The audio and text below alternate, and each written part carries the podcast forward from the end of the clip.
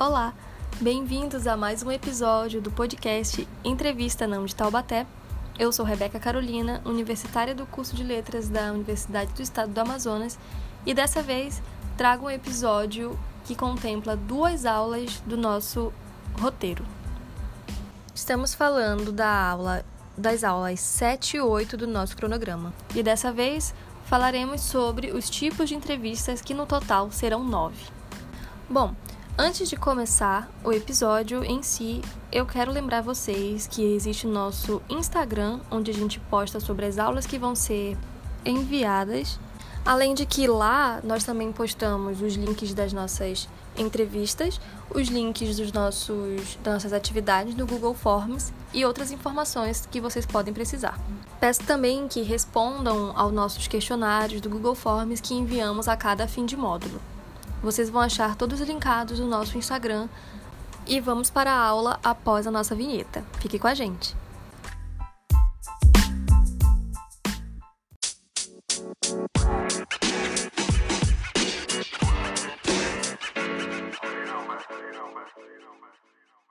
Bom, como eu disse, falaremos dos nove tipos de entrevistas, que no caso são as entrevistas jornalísticas. Apresentaremos os principais tipos, que são o tipo individual, de rotina, em grupo, exclusiva, pesquisa, personalidade, opinativa, caracterizada e as entrevistas dirigidas e não dirigidas. Começando pelo primeiro tipo de entrevista, a de rotina, temos que saber que ela é representada pelas fontes de notícias factuais, né? ou seja, as pautas diárias, e por isso elas têm curto prazo de validade para divulgação. Elas são mais usadas de as mais usadas de todos os tipos das entrevistas que existem.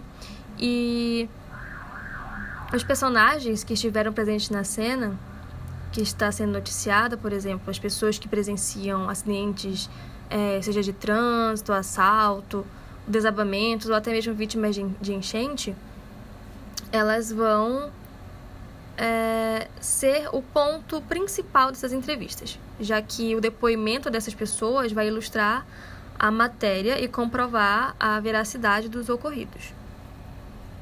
Ah, o segundo tipo de entrevista, que é individual, é marcada com antecedência, né? A gente apresenta ao entrevistado o tema ou a pauta e a entrevista é concedida apenas a um jornalista. E após o devido preparo das respostas, né, ou seja, é mandado uma espécie de roteiro para o entrevistado, e após a análise dele e a devida prévia preparação, é, que geralmente é preparada e elaborada pelo entrevistado ou pela assessoria, é feita uma reunião e gravada esta pauta. Passando então para a entrevista em grupo, né, também conhecida como a coletiva de imprensa ou a entrevista em grupo mesmo, é, ocorre com a participação de vários jornalistas. Né? Eles se revezam nas perguntas feitas, a uma ou mais pessoas, podendo ser um cast de ou um elenco de uma série ou mesmo um time de futebol e etc. E todas as respostas, né, são aproveitadas pelo grupo de jornalistas, ou seja, não só a pessoa que faz a pergunta é que vai receber a, a resposta, não. Todos os grupos de jornalistas que vão estar nessa coletiva vão poder aproveitar essa resposta. E as perguntas que mais se destacam, né, ou seja, as perguntas mais criativas dos jornalistas, é, vão ser as mais importantes no tema da coletiva.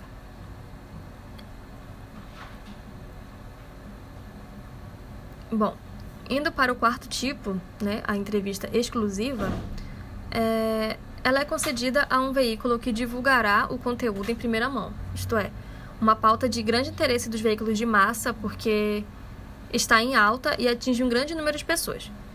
A credibilidade e o alcance do veículo conta muito né, na, na, aceitação da entrevista exclusiva, já que isso representa alto lucro financeiro e uma expansão da imagem do entrevistado.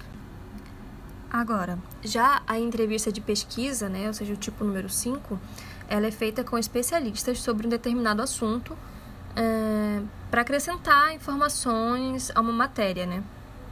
É, os conteúdos dessa natureza são muito importantes na construção, na construção de artigos, já que uma vez que um especialista fala sobre um assunto, é, entendemos que há veracidade no que ele fala, né?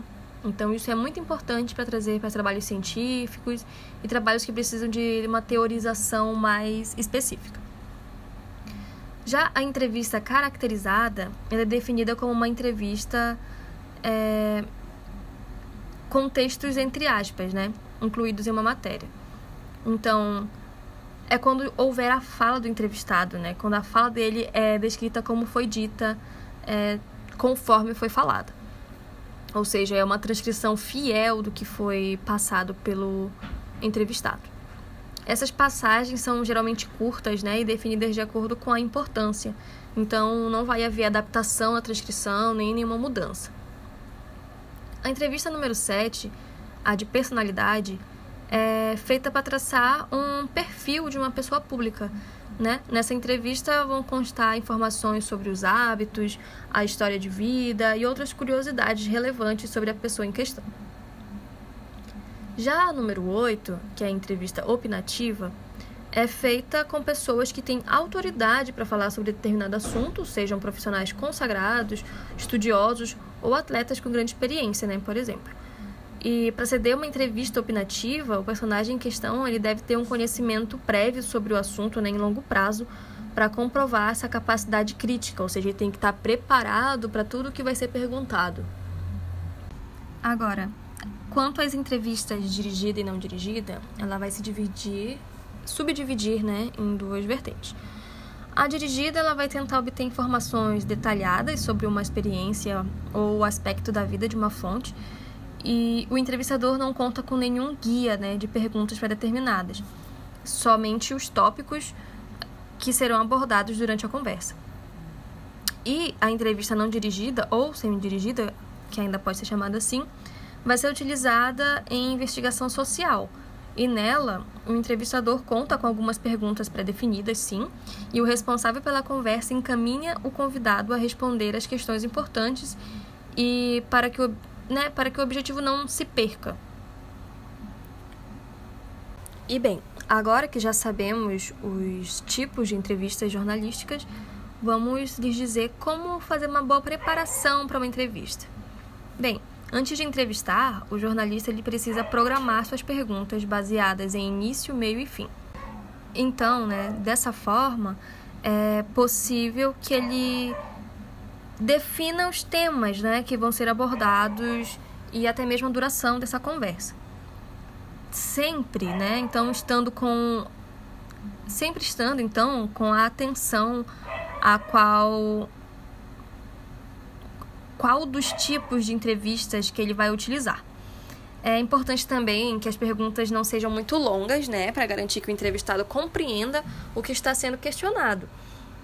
Então, ele não pode fazer uma pergunta muito mirabolante de forma que seja dificultada a compreensão do convidado, vamos dizer assim. E caso o entrevistado tenha dificuldade em formular as respostas, ele pode também ser estimulado com novas perguntas curtas, ou seja, o entrevistador ele vai direcionando para a resposta. Ele pode também complementar o assunto, sempre fugindo das afirmativas. O jornalista também deve pesquisar né, sobre a pessoa que ele vai entrevistar, ou seja, é muito importante que ele conheça esta personalidade. É fundamental que as informações básicas não passem despercebidas, né, para que a abordagem seja objetiva. No início da entrevista, o jornalista deve apresentar sutilmente como será a pauta trabalhada ao personagem, né, ou ao entrevistado, mas sem dar palpites ou direcionamentos e sugestões sobre o que será perguntado. E aí, conforme os assuntos vão sendo abordados, né, é, é possível que novos assuntos comecem a surgir. É, por isso, é importante que o jornalista saiba aproveitar as oportunidades, né, as deixas e também a hora de retornar ao foco inicial da pauta. Então, se a entrevista for indo para outro rumo, ele pode ir redirecionando ou trazendo de volta para o foco inicial. Para se fazer uma entrevista, né, uma entrevista completa, é, deve-se evitar constrangimento com o entrevistado. Precisamos também ter uma base dos conhecimentos né, dominados. E entender os direitos do entrevistado para evitar processos envolvendo seu nome como jornalista. Além de todas as etapas executadas com cuidado na prática, né? Agora que nós já sabemos quais são os tipos de entrevistas, nós vamos apresentar para vocês alguns exemplos. A começar pela primeira entrevista, que é o tipo de rotina, vamos trazer aqui uma entrevista no site em.com.br sobre o desastre de Mariana, que começa com a seguinte manchete: abre aspas. Vi minha casa coberta de lama, fecha aspas, dois pontos Sobreviventes de tragédia mariana relatam um cenário de horror. Na lide, a gente lê: Na sede do município, angústia dominava parentes de desaparecidos após rompimento de barragens varrer Bento Rodrigues. Iniciando então a entrevista, após a fonte, temos o seguinte cenário. O cenário era devastador como se um tsunami tivesse varrido o subdistrito de Bento Rodrigues, em Mariana, na região central de Minas Gerais.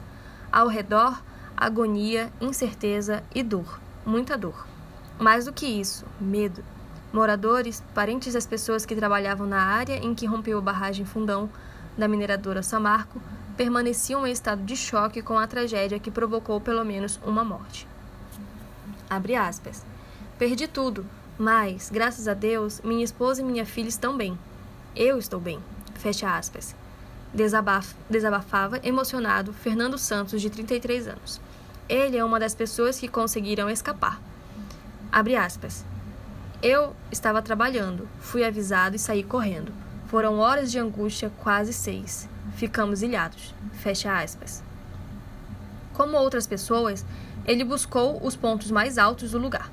Abre parênteses. De lá, felizmente, consegui falar com minha mulher pelo telefone. Ela estava em outra parte alta, com minha filha. Elas estavam assustadas, mas bem.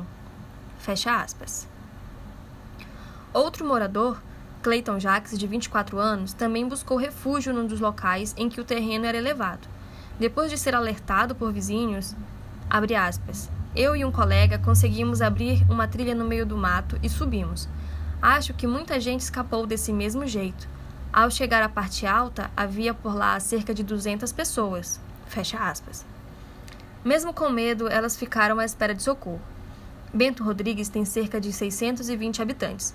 Sidney Paulo, de 36 anos, vivia a incerteza sobre o destino dos pais, até que Clayton o tranquilizou, contando que não haviam se ferido. Passei oito horas de agonia, sem notícias deles, relatou o sobrevivente. Em Mariana havia dezenas de voluntários, um corre-corre intenso, movimentação de ambulâncias e muita desinformação. Ronaldo Antunes Xavier, de 28 anos, beirava o desespero, porque não tinha localizado o irmão Marcos Roberto Xavier. Um dos sobreviventes contou que meu irmão estava trabalhando nos um dos dois tratores que foram arrastados. Até agora, ninguém falou nada para a gente. Fui até a portaria da Samarco e nos direcionaram para cá, a arena. Fomos ao hospital e nos mandaram de volta. A esposa dele está em estado de choque. Tem dois filhos está desesperada. Fecha parênteses. Fecha aspas. Fabiana Conceição Sabreira, de 21 anos, estava no hospital Monsenhor Horta com a filha, Maria Fernanda, de dois anos, para ser atendida. Ela havia inalado muito gás, cuja origem a mãe não soube explicar. O desespero maior, descreveu, foi chegar até lá. Abre aspas. Peguei a estrada e estava totalmente interditada por causa da lama. De lá, vi minha casa inteiramente coberta. Liguei para meu pai, ele me buscou e fomos por outro caminho.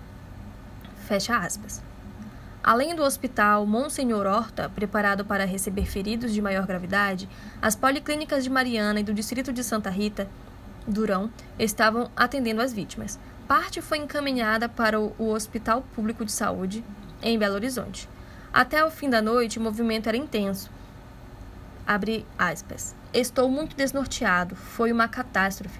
Todos estão desnorteados. Estamos pedindo a Deus para que as pessoas tenham conseguido sair dos locais mais atingidos a tempo, disse o prefeito de Mariana, Duarte Júnior, de 34 anos. Havia apoio montado não só no principal ginásio da cidade. A Arena Mariana, como pousadas e hotéis, se mobilizavam para acomodar os desabrigados. A Prefeitura de Ouro Preto havia enviado 10 ambulâncias. A Santa Casa Local e a Unidade de Pronto Atendimento, a UPA, estavam mobilizados para o atendimento imediato. Inicialmente, duas equipes da Defesa Civil de Minas Gerais, com suporte de quatro aeronaves da Polícia Militar e do Corpo de Bombeiros de Belo Horizonte, cuidariam do resgate de pessoas ilhadas. A dificuldade de acesso diante do mar de lama era um desafio extra aos bombeiros. E bom, assim finaliza a entrevista de rotina. Como a gente pôde ver, é uma entrevista que ficou marcada pelo tempo, né? Ficou marcada por um desastre.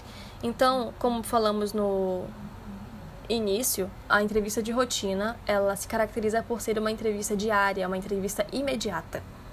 E então, chegou a vez de vocês. Eu vou dar um exemplo de entrevista e vocês vão responder mentalmente aí no tempo de vocês. Vocês podem dar pausa em seguida e pensar um pouco e responder e depois confirmar se vocês compreenderam bem, tudo bem? Vamos lá. Essa próxima entrevista, ela foi publicada em 1992 pela Fundação Perseu Abramo e foi uma entrevista feita com o professor Paulo Freire. Então, vamos lá. Fundação Perseu Abramo começa perguntando o conceito de alienação, se o conceito de alienação tem origem na psiquiatria para Paulo Freire. Ao que ele responde: Exato. São coisas aparentemente coincidentes. E a esse conjunto de aparentes coincidências eu chamo de tramas no tempo, das quais extraímos tudo. A FPA pergunta: Além da psiquiatria, qual era o outro gosto que lhe tocava? É o que ele responde: Era fazer linguística não foi por coincidência que, ao estudar e ao me entregar ao, pro ao, problema da alfabetização, caí numa compreensão mais dinâmica, mais processual, mais dialética da linguagem. Nesse sentido, até recusando a falsa modéstia, eu diria que aceito que se diga alfabetização antes e depois de Paulo Freire.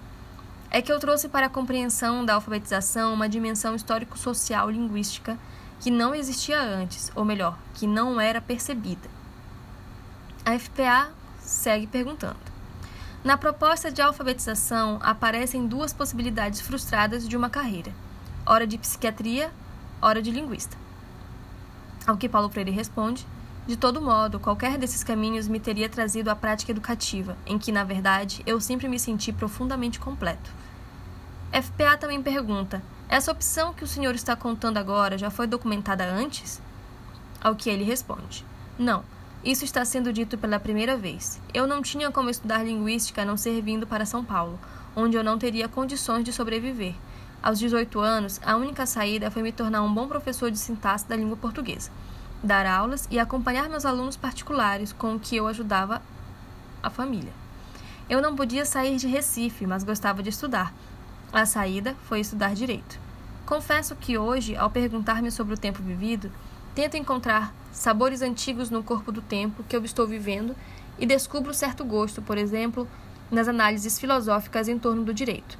Lembro-me do prazer com que ouvia aulas dos professores discutindo filosoficamente o direito, a teoria do Estado e etc. E bem, vou dar agora um tempinho básico para vocês pensarem na resposta e em seguida eu digo qual é. Bem, se você respondeu que é uma entrevista de personalidade, você acertou, já que a entrevista né, ela vai traçar a personalidade e o histórico de vida de uma pessoa pública, ou seja, a vida antes e depois de Paulo Freire se tornar professor e mudar o modo como a gente alfabetiza. Então, gente, por hoje foi só. É, fiquem de olho na nossa próxima aula, que será a recapitulação de todos os nossos assuntos. E não se esqueçam, como eu disse no início da aula, de responderem ao formulário no Google Forms. Essa aula fica por aqui e até a próxima. Tchau, tchau!